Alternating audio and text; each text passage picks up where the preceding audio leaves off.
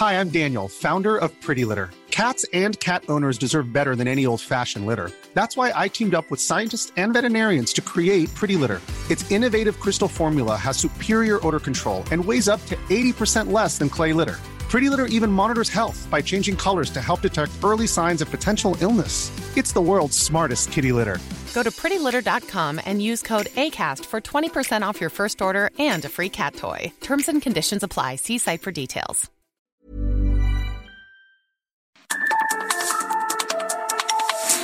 Norte a sur, las coordenadas de la información. Con Alejandro Cacho.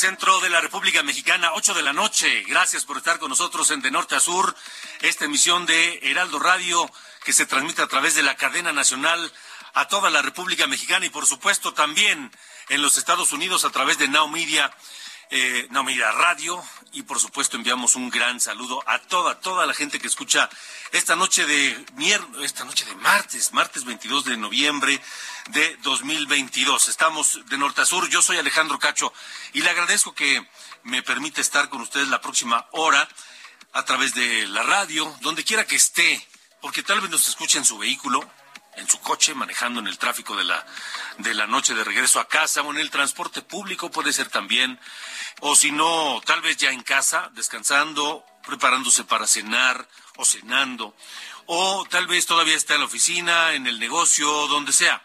Gracias por estar con nosotros y por permitirme eh, pues poner sobre la mesa los temas que habremos de comentar esta noche aquí en De Norte a Sur. Recuerdo que nuestro número telefónico, nuestra línea de WhatsApp está abierta y disponible para ustedes, el 55 45 40 89 16. 55 45 40 89 16. Esta noche platicaré con Juan Ricardo Pérez, fundador de Central de Inteligencia Política, sobre los resultados del análisis de reputación mediática de actores. Se llama ARMA, Análisis de Reputación Mediática de Actores. ¿Qué es esto? Pues es la medición de la presencia en medios de comunicación de los aspirantes a la presidencia de la República en 2024. Quien quiera que sea, hombre, mujer, del partido oficial, de cualquier partido, aún sin partido, en fin. Claudia Sheinbaum, Adán Augusto López, Marcelo Ebrard, Ricardo Monreal, Alejandro Moreno, Ricardo Anaya, Enrique de la Madrid, eh, Luis Donaldo Colosio, en fin, quienes suenen, qué presencia tienen en los medios y de esa presencia, pues cuánta es positiva, cuánta es neutral y cuánta es negativa. Estaremos hablando de eso esta noche con Juan Ricardo Pérez, fundador de Central de Inteligencia Política. ¿Ustedes qué creen? ¿Ustedes quién creen que es el aspirante con mayor presencia en los medios de comunicación. Díganos ustedes, ustedes consumidores de medios de comunicación, de la radio, de la televisión, de la prensa escrita, de portales de Internet, de redes sociales, ¿quién de todos estos personajes que aspiran o que podrían ser candidatos presidenciales tiene mayor presencia en los medios? Díganos, ¿es Alejandro Moreno? Es Alejandro Murat, que está por dejar la gubernatura de, Oaxaca y que ya dijo que él quiere ser candidato presidencial. Es el panista gobernador de Yucatán, Mauricio Vila, o Ricardo Anaya, o Luis Donaldo Colosio de Movimiento Ciudadano, presidente municipal de Monterrey, Claudia Sheinbaum, Adán Augusto López, Marcelo Ebrard, Ricardo Monreal. ¿Quién? ¿Quién de ustedes creen que es el el, hombre o la mujer que tiene mayor presencia mediática. Díganos al 55 45 40 89 16.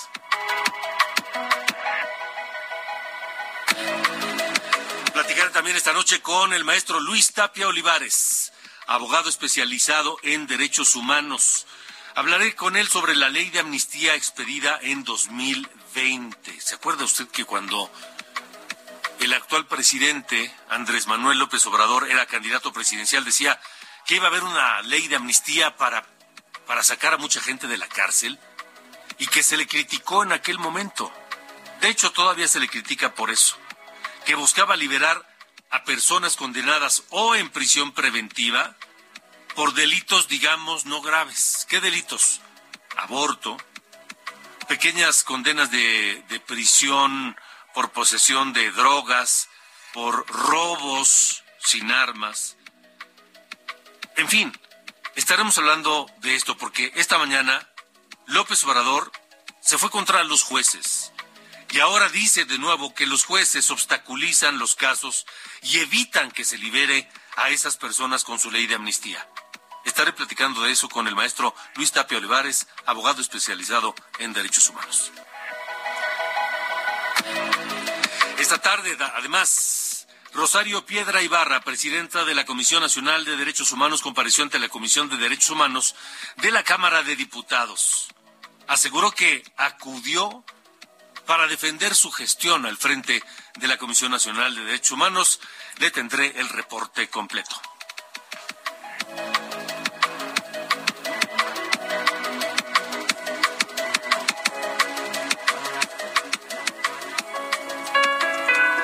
Muchas veces te dije que antes de hacerlo había que pensarlo muy bien. Que esta unión de nosotros le hacía falta carne y deseo también. Que no bastaba que me entendieras y que murieras por mí. Que no bastaba que mi fracaso yo me refugiara en ahora ves lo que pasó al fin nació. Al pasar de los años, el tremendo cansancio que provoco ya en ti. Y aunque es penoso, lo tienes que decir. ¿Qué pasa, mi querido Ángel Arellano? ¿Cómo estás? Hola, Alejandro. Buenas noches. Pues ayer, ayer anoche, después de nuestro programa, nos enteramos de la muerte de Pablo Milanés.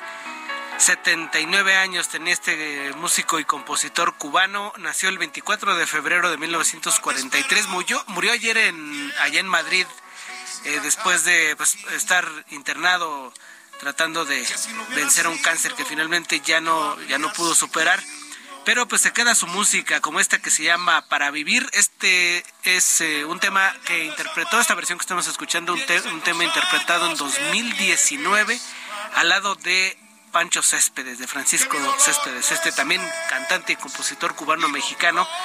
Y pues eh, fíjate que pues no es lo mismo escuchar a Pablo Milanés allá en 1975 que, que, que, más o menos cantaba esta canción pues con toda la vitalidad a escucharlo ya en 2019 no ya con todos los años la experiencia siempre adquiere una, una nueva tesitura otro sentimiento ya cuando lo cantan pues ya hacia el tramo final de su vida Alejandro. Sí, sí, Pablo Milanés, su, su muerte ha sacudido pues a toda América Latina, ¿no? Sí.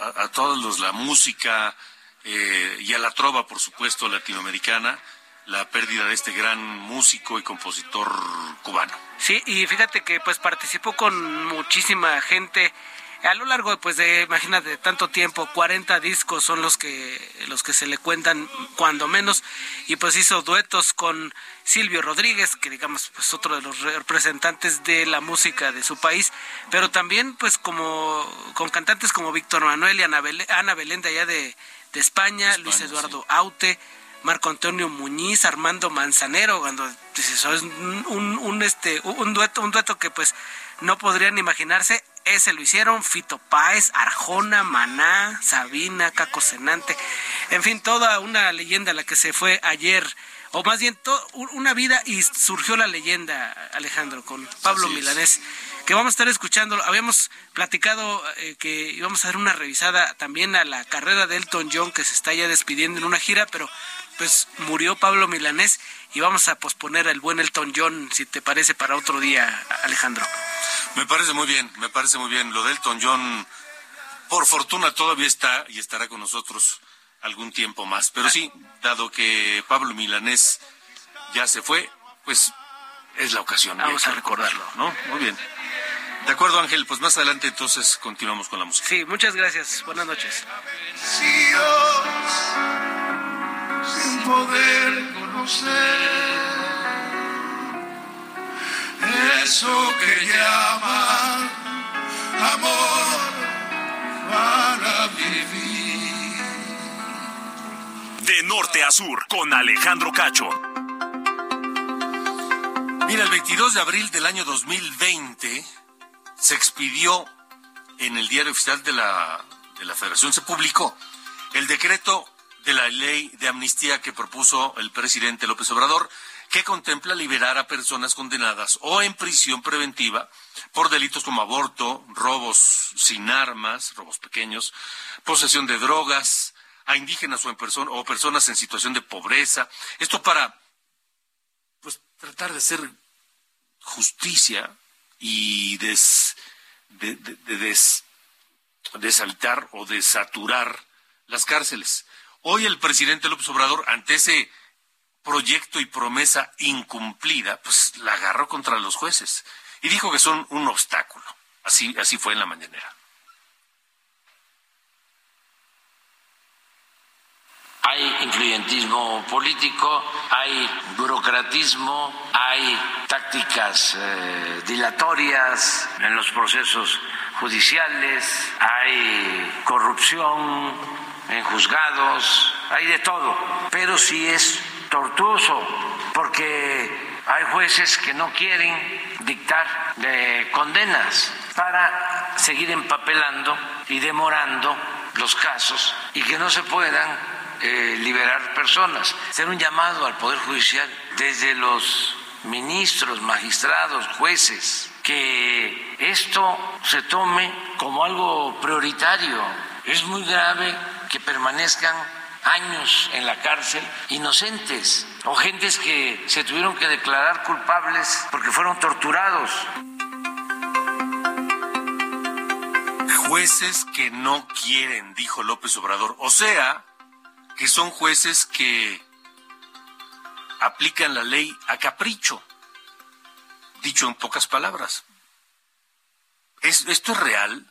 Se lo pregunto al maestro Luis Tapio Olivares, abogado especializado en derechos humanos, que está esta noche con nosotros de norte a sur. Luis, gracias. Buena noche. Alejandro, gracias por invitarme. Buenas noches. Un saludo a la audiencia. Eh, que, digamos, quería decir primero que, que no desmerezco la buena intención de la ley de amnistía y según las cifras del, del gobierno ha, ha habido 3.648 libertades y eso está bien. El, el, el problema, digamos, es que eh, hay muchas personas en prisión en la cárcel por otras razones que no están relacionadas con la actuación de, del Poder Judicial.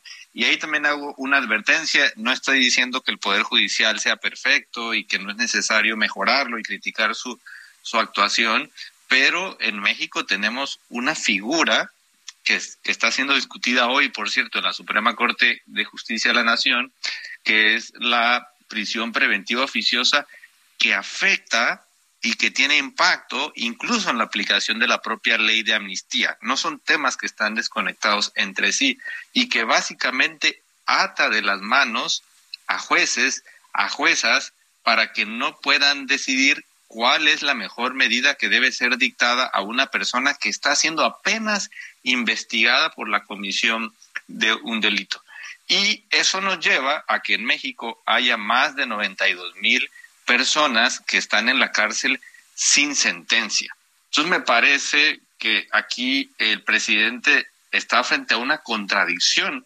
Su gobierno apoya una medida que afecta la presunción de inocencia y la libertad personal y al mismo tiempo se queja de que eh, eh, los jueces sean un obstáculo, cuando en realidad frente a este tipo de cosas están atados de manos por lo que dice la Constitución, por lo que dice el Código Nacional de Procedimientos Penales y por el propio apoyo que el gobierno le da a este, a este tipo de, de medidas. La existencia de la prisión preventiva oficiosa facilita que personas inocentes vayan a la cárcel e incluso que personas inocentes acepten su responsabilidad por delitos que no cometieron. Lo que escuchamos en, en, la conferencia de hoy fue que el presidente dijo es que los jueces no se apuran a condenar a las personas para que entonces puedan ser amnistiadas. Eh, esa consideración también me parece muy escandalosa porque entonces lo que se busca es que la persona tenga una sentencia, que se diga que el delito fue esclarecido y entonces se le dé este favor en lugar de que se le dicte justicia. Es, es muy problemático, diría en, en, esta última parte, que además salir de la cárcel con una sentencia es salir con un estigma que eh, complejiza la posibilidad de obtener un, un trabajo e impacta los derechos hacia el futuro de las, de las personas. Sí. En, en, pocas palabras, lo que la queja del presidente hoy es eh, en el sentido de que algunos jueces, o los jueces, porque de pronto generaliza, utilizan o aplican la ley a capricho, a lo que ellos quieren o a lo que les conviene. Pero resulta que el presidente, con esa presión, lo que quiere es pues cumplir su capricho más allá de lo que diga la ley o las, o la, las leyes o la constitución. Al final de cuentas, digamos, lo, lo que quiere es que haya sentencias más rápido. Ajá. Pero, digamos, si hay sentencias más rápido, en estos casos son sentencias condenatorias. Yo creo que todas las personas estamos de acuerdo, aunque en que los procesos deben ser rápidos. Yo creo que en eso todo el mundo estamos de acuerdo, la justicia debe ser pronta y expedita pero hacer una solicitud de que haya condenas más rápido, eso es, eso es eh, eh, problemático. Que haya leyes de amnistía como estas, que lleven a que personas eh, eh, inocentes, personas que están en situación de vulnerabilidad, adultos mayores, personas indígenas, en, eh, personas que tienen enfermedades crónico-degenerativas, salgan de prisión, está muy bien. El, el problema es cuáles son los incentivos que hacen que esas personas estén, estén en la cárcel. Y sí, al final el Poder Judicial o los jueces y las juezas están atadas de manos por la propia ley, por la manera en que está eh, regulada nuestra, nuestra ley.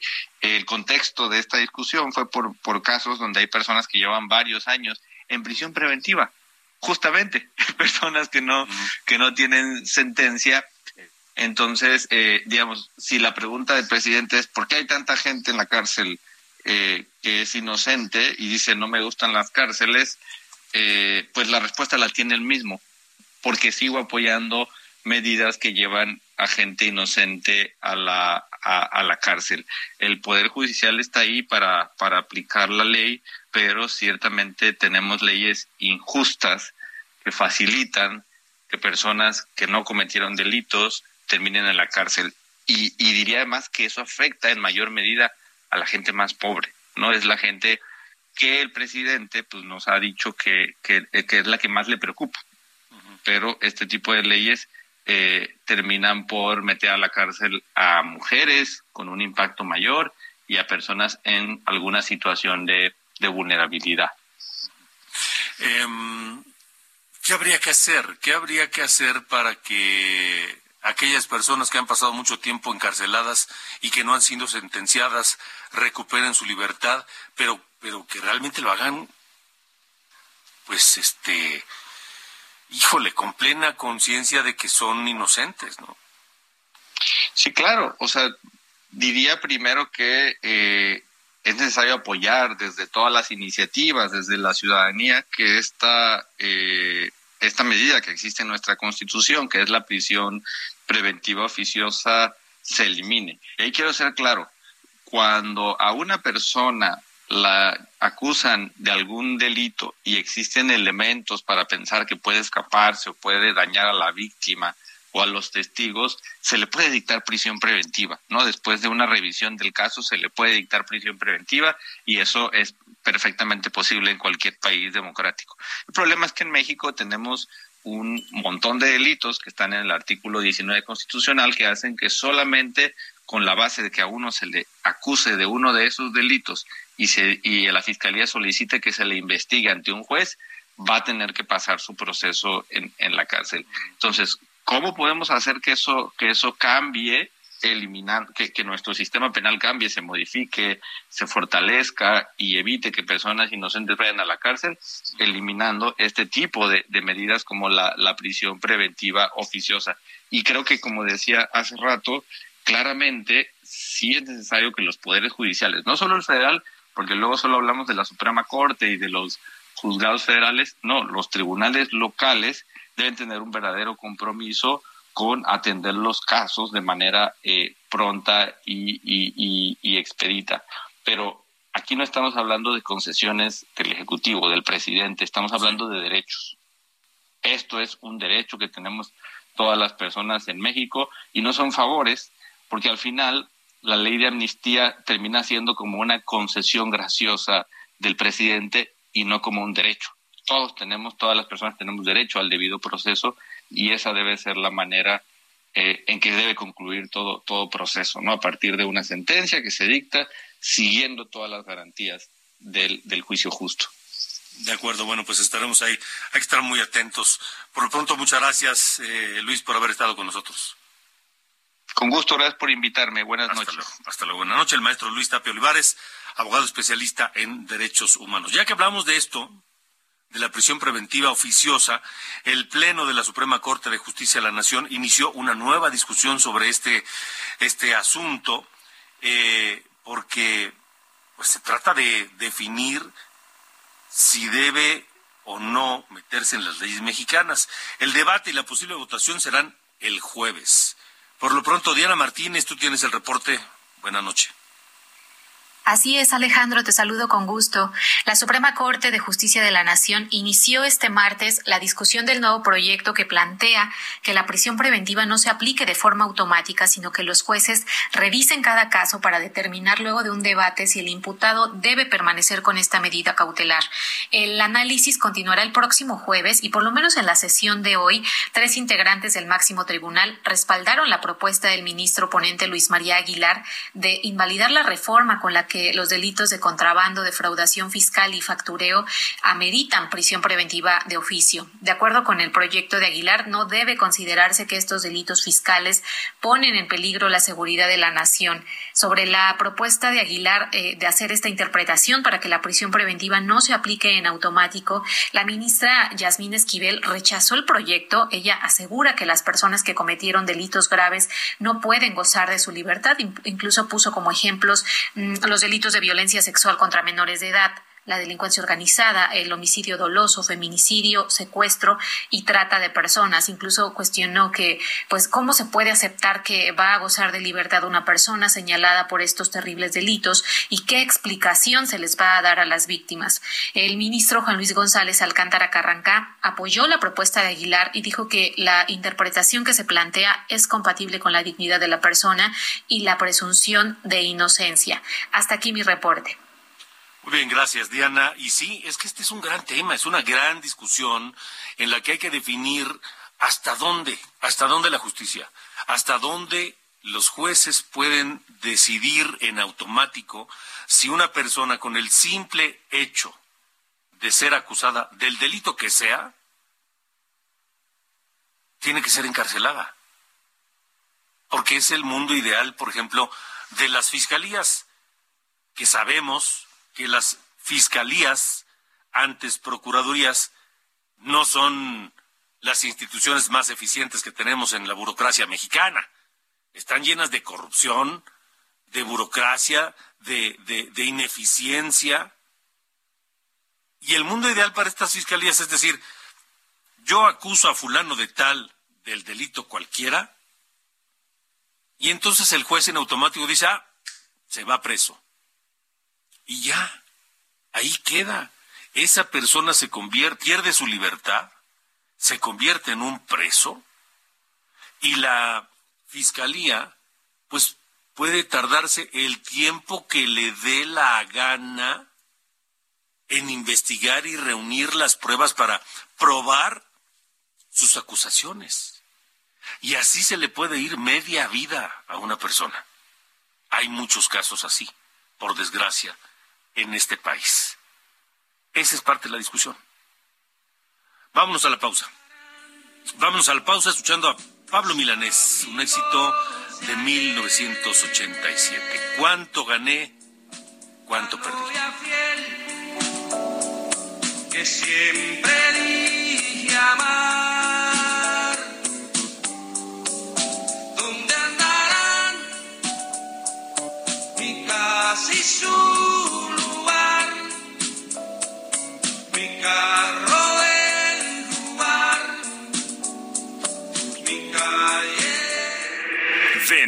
Sur. Con Alejandro Cacho.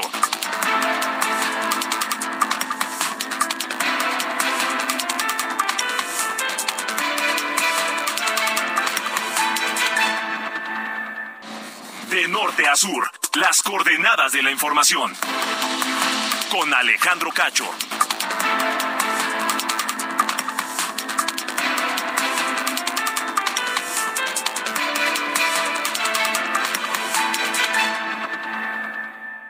Maestro, ¿cuál es el secreto para cubrir mejor?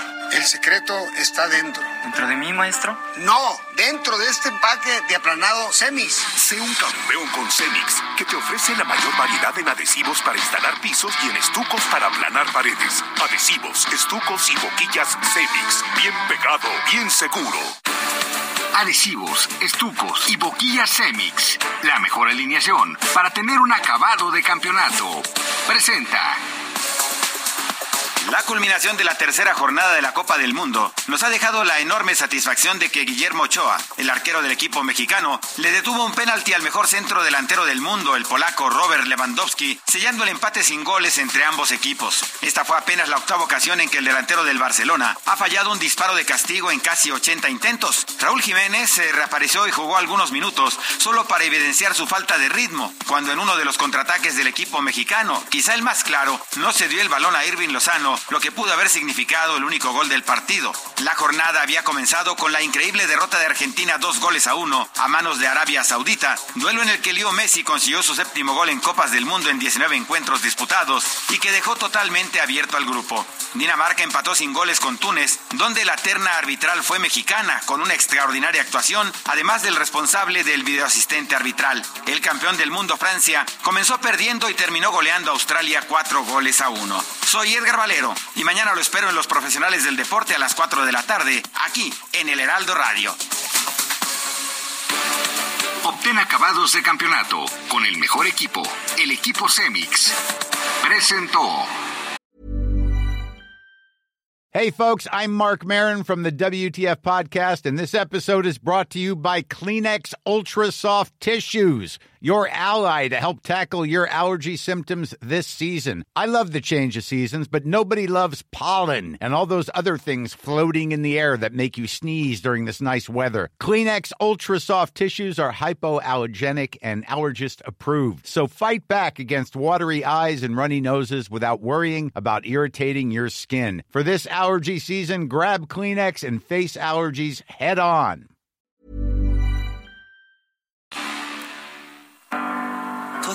Quedan restos de humedad. Sus olores llenan ya mi soledad.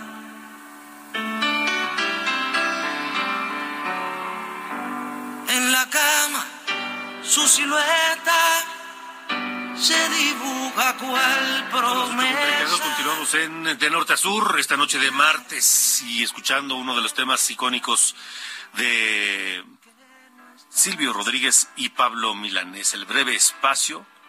Este tema que ha sido multigrabado, multiinterpretado y que por supuesto hoy le, hoy le dedicamos a la memoria de Pablo Milanés. Al día siguiente lo que hará.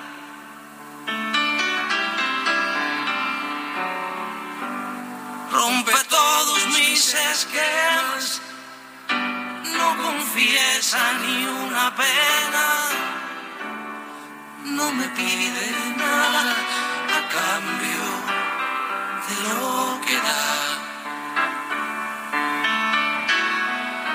Suele ser violenta y tierna.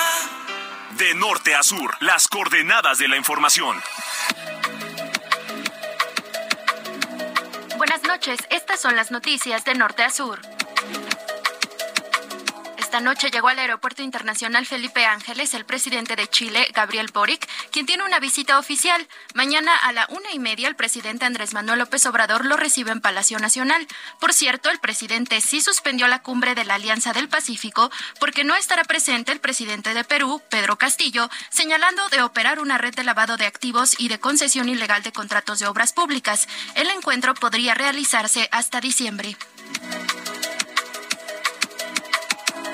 Gobernadora de Campeche, Laida Sansores, anunció que presentará un nuevo capítulo de su programa El Martes del Jaguar, que se transmite en este momento, ocupando una imagen con dos siluetas que se asemejan al dirigente del PRI, Alejandro Moreno, y al senador morenista, Ricardo Monreal. El secretario de Seguridad de la Ciudad de México, Omar García Harfuch, informó que 18 motos fueron aseguradas y nueve personas fueron detenidas por agredir a policías que intentaban liberar las vialidades tomadas por los motociclistas que cerraron el centro contra la nueva reglamentación. Esto al condenar las agresiones, pues aseguró que en la capital está garantizada la libre expresión. Presidente Andrés Manuel López Obrador aseguró que la marcha a la que convocó este domingo no tiene como propósito defender a la reforma electoral como ocurrió con la, mancha, la marcha en defensa del INE y por el contrario dio una lista de 16 razones por las que marchará, entre ellas para resaltar que hay felicidad en el pueblo mexicano. Con 2.846 víctimas de homicidio doloso y feminicidio, octubre se convirtió en el segundo mes más violento del año, solo detrás de mayo, cuando se superaron las 2.900 muertes violentas, según el reporte presentado esta mañana por la secretaria de Seguridad, Rosa Isela Rodríguez. Finalmente, el juez Brian Cogan rechazó retirar los cargos por narcotráfico contra el exsecretario de Seguridad mexicano Genaro García Luna, por lo que el exfuncionario irá a juicio que comenzará el 9 de enero del próximo año. Yo soy Diana Bautista y estas fueron las noticias de Norte a Sur. De norte a sur, con Alejandro Cacho.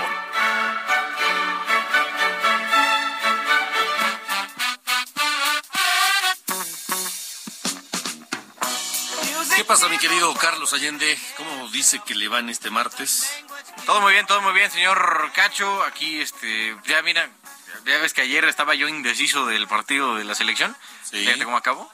0-0. Digo, de milagro, ¿no? Por, por obra y gracia de San Paco Memo Ochoa. Pero bendito sea el señor que no estamos aquí lamentando una derrota como los argentinos. Sí, hombre. Pues mira, ¿qué te voy a decir? Este. Puro sufrir con la selección. Sí, andaba yo con el rosario en Puro la mano sufrir. sufriendo como No, una madre. O sea, pero no, a ver, se puede espérate. ser. Vamos a sufrir hasta el tercer partido. Sí. Para saber si pasa la siguiente ronda. Mira, el del sábado yo la neta sí, lo daría por perdido, entonces este había que echarle todos los kilos a Arabia Saudita que aparentemente el que era rival en, en el papel el rival como más endeble, pues le ganó al campeón de América, ¿no? Sí, entonces, eh, pues vamos a ver cómo de a cómo nos toca la próxima semana que nos encontremos con, con los árabes. Pero bueno, en eso andamos, señor Cacho, al menos en el plano mundialista. Pero como esta no es una sección de deportes, vamos a abordar un tema que puede eh, indigestarse un poco al expresidente Calderón, porque has de saber que eh, andan investigando un carnal que estuvo relacionado con una obra que inauguró los últimos días de su sexenio. Es que esos últimos días o meses se la pasan inaugurando obras, ¿no? Y este, ah, qué buen este gobierno nos echamos. Felipe Calderón inauguró en noviembre de 2012 una central hidroeléctrica que se llama La Yesca, allá en Nayarit, que en su momento fue la segunda más grande del mundo después de una China. Eh, costó mil millones de pesos, un 30% más del presupuesto, como ya sabes, suele pasar en casi todo. Eh, y la cosa es que aquí estamos eh, en cuestión de un este informe que hizo un abogado español de nombre Mauricio Cort, que eh, echó sombra un poco a toda la obra.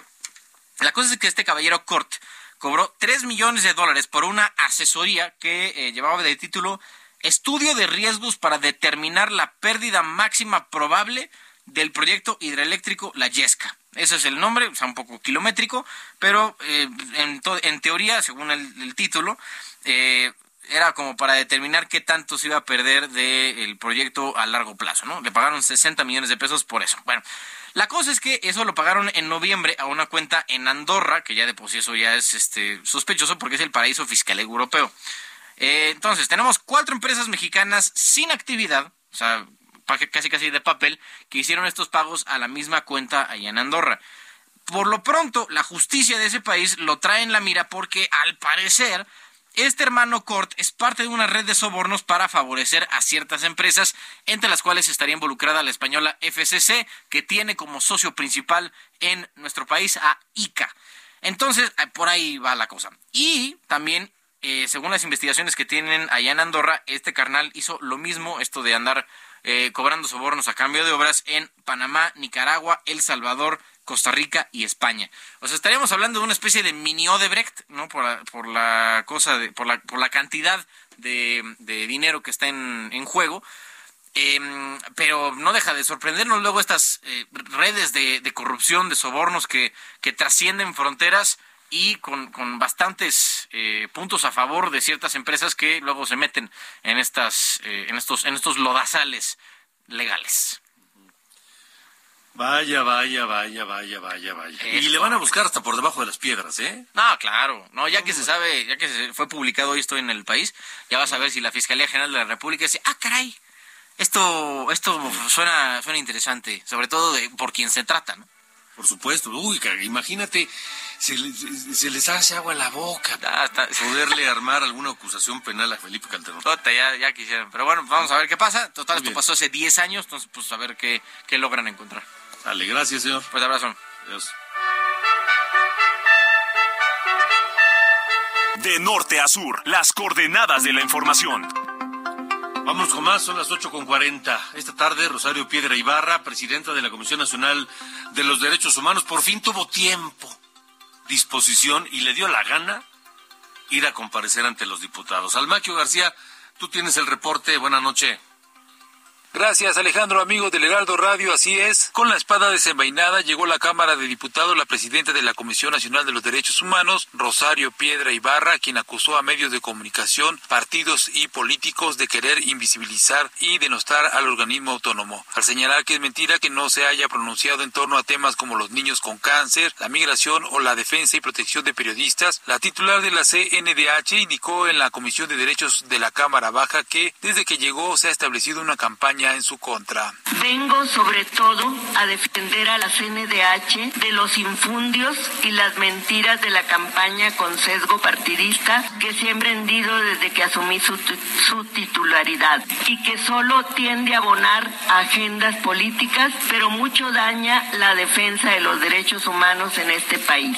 Se han dicho muchas mentiras acerca de nuestro trabajo. Peor que eso, se le ha intentado invisibilizar como si la CNDH ya no existiera o debiera dejar de existir. Piedra Ibarra resaltó que desde su elección ha cumplido con todos los requerimientos y aunque impugnaron su elección, ha demostrado que cuenta con las credenciales necesarias para atender la atención y la defensa de los derechos de los mexicanos con plena autonomía. En su discurso inicial reiteró que lo que quisieran es que desaparecieran porque les estorban a quienes siempre han lesionado los derechos humanos o han encubierto sus violaciones. Pero sucede que sé que por qué y para qué estoy donde estoy y por eso la CNDH hoy trabaja más que nunca en toda su historia como organismo autónomo y es más autónoma que nunca, no solo frente al gobierno federal, sino frente a partidos, grupos de poder económico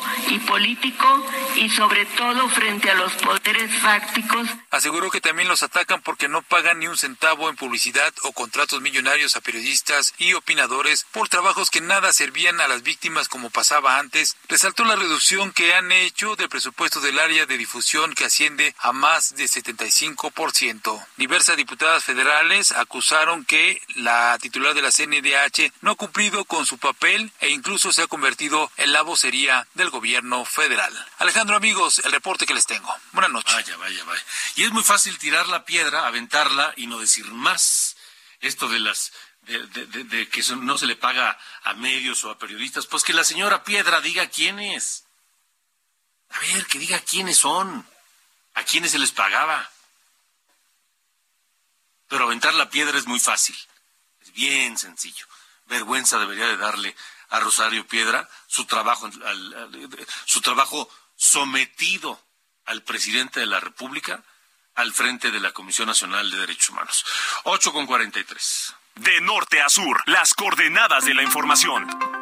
Saludo a Juan Ricardo Pérez, fundador de Central de Inteligencia Política, que, que publicó ya desde hace varios meses la versión más reciente, es decir, hoy, de este análisis que hacen sobre la presencia mediática de los aspirantes a la candidatura presidencial de 2024.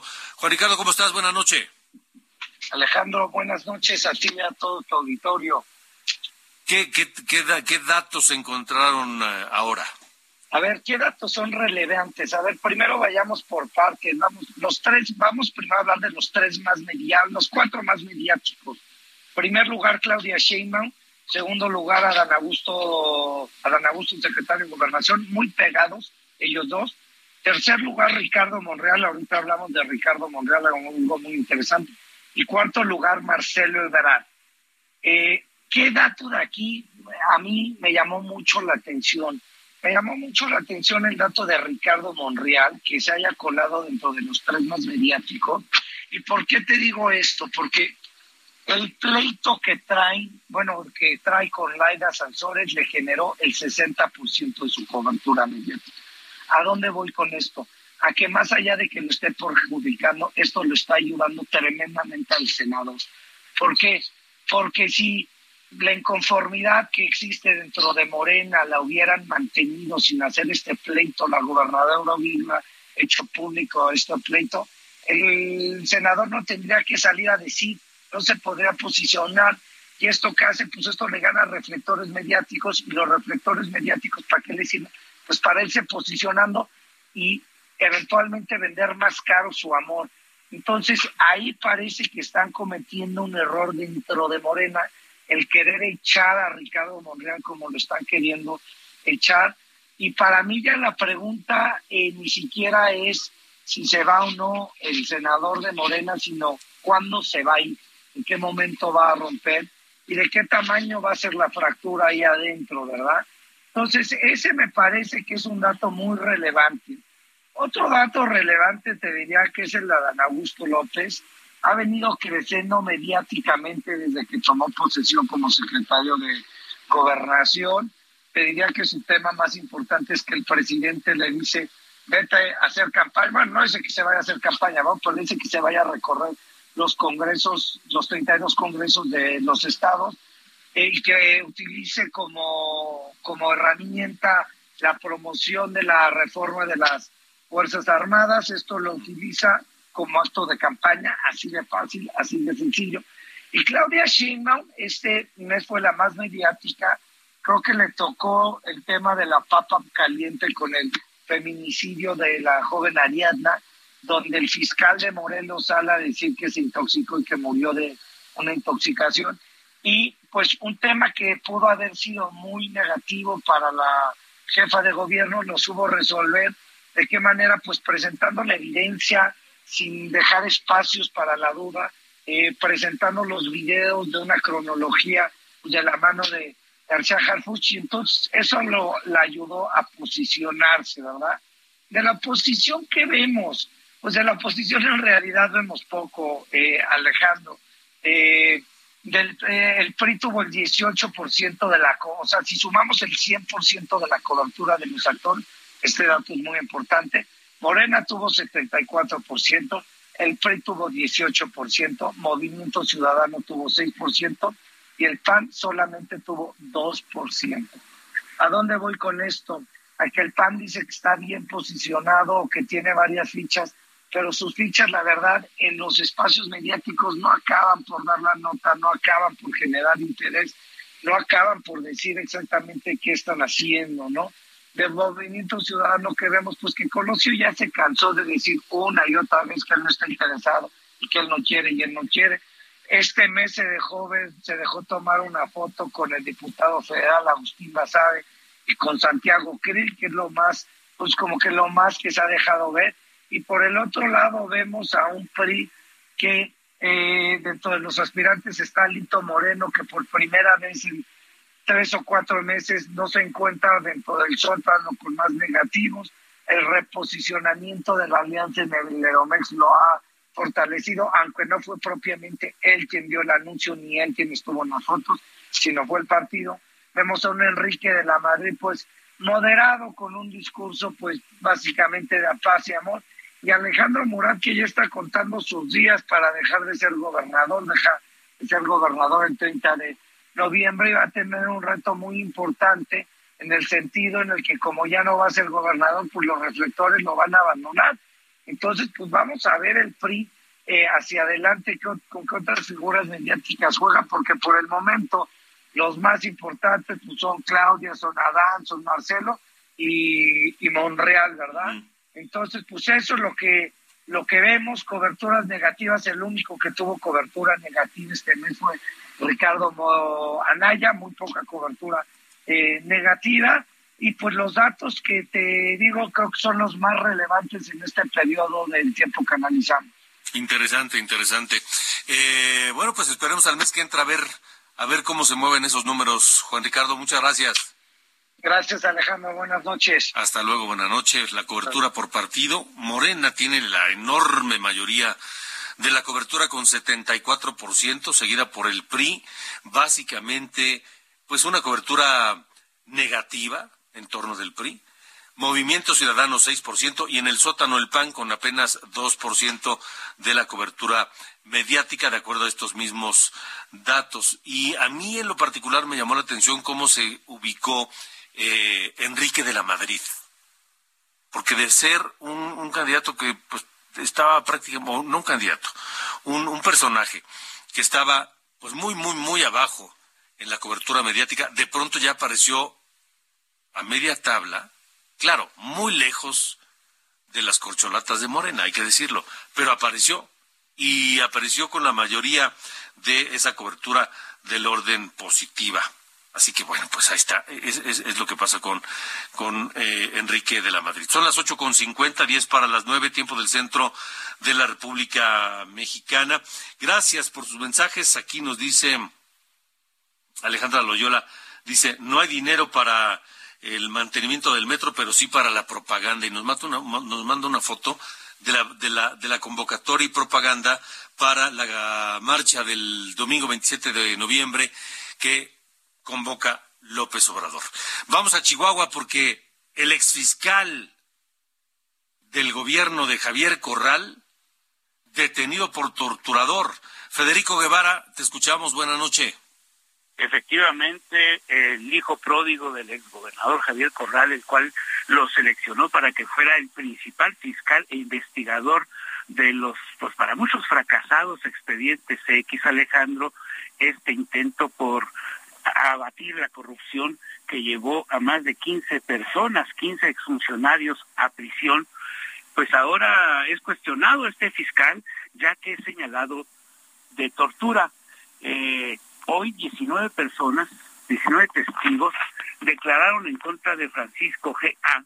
sobre este caso de tortura, porque era lo que utilizaba como parte de las estrategias para hacerlos o sacarles las declaraciones. El Ministerio Público acusó a Francisco Gea eh, de que en la famosa Casa Zarco o la Casa de Gobierno, donde el exgobernador y varios exgobernadores vivieron, se convirtió en el centro de investigación, en donde pues los interrogatorios comprendían largos periodos en los que se les prohibía beber agua, alimentos, ir al sanitario, así como gritos, actitudes, violencias, amenazas contra víctimas y sus familias, extorsión, incluso por violando artículos como el 24 y 26 de la ley de prevención.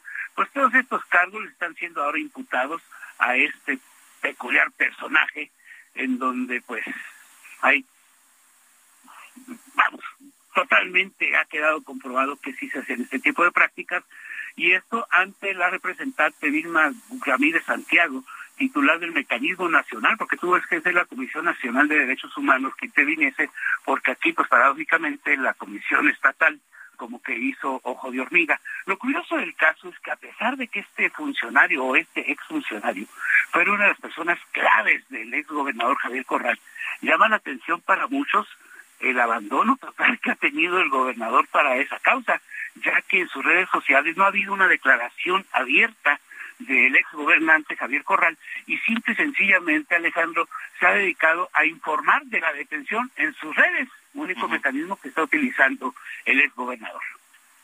Sí, veo que tiene una, una, una, una hilo de una lista de tweets para desacreditar el trabajo de la Fiscalía y defender a este hombre acusado de, pues, de torturador.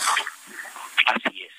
La situación delicada, insisto, poco a poco están saliendo más pruebas en contra del ex gobernador Javier Corral, quien insiste en que pues ahora está siendo perseguido políticamente. Volvemos a lo mismo. Bueno, correcto. Gracias eh, por el informe, Federico. De nada, Alejandro. Gracias. Hasta luego. Buenas, noches. Nos vamos, nos vamos esta noche. No sin antes escuchar otro de los temas icónicos de Pablo Milanés. Yolanda, una versión en vivo de 2019, ni más ni menos que en La Habana, Cuba. Gracias, hasta mañana. Buenas noches.